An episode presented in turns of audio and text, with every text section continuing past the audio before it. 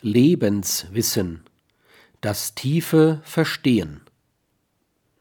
Weise ist ein Mensch dann, wenn er über Lebenswissen verfügt, für sich und andere.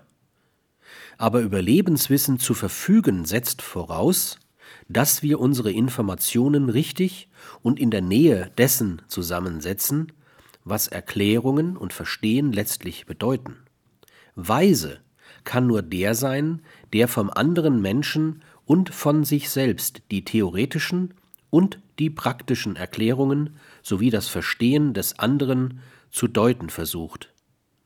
Ich bitte darum, es heißt versucht.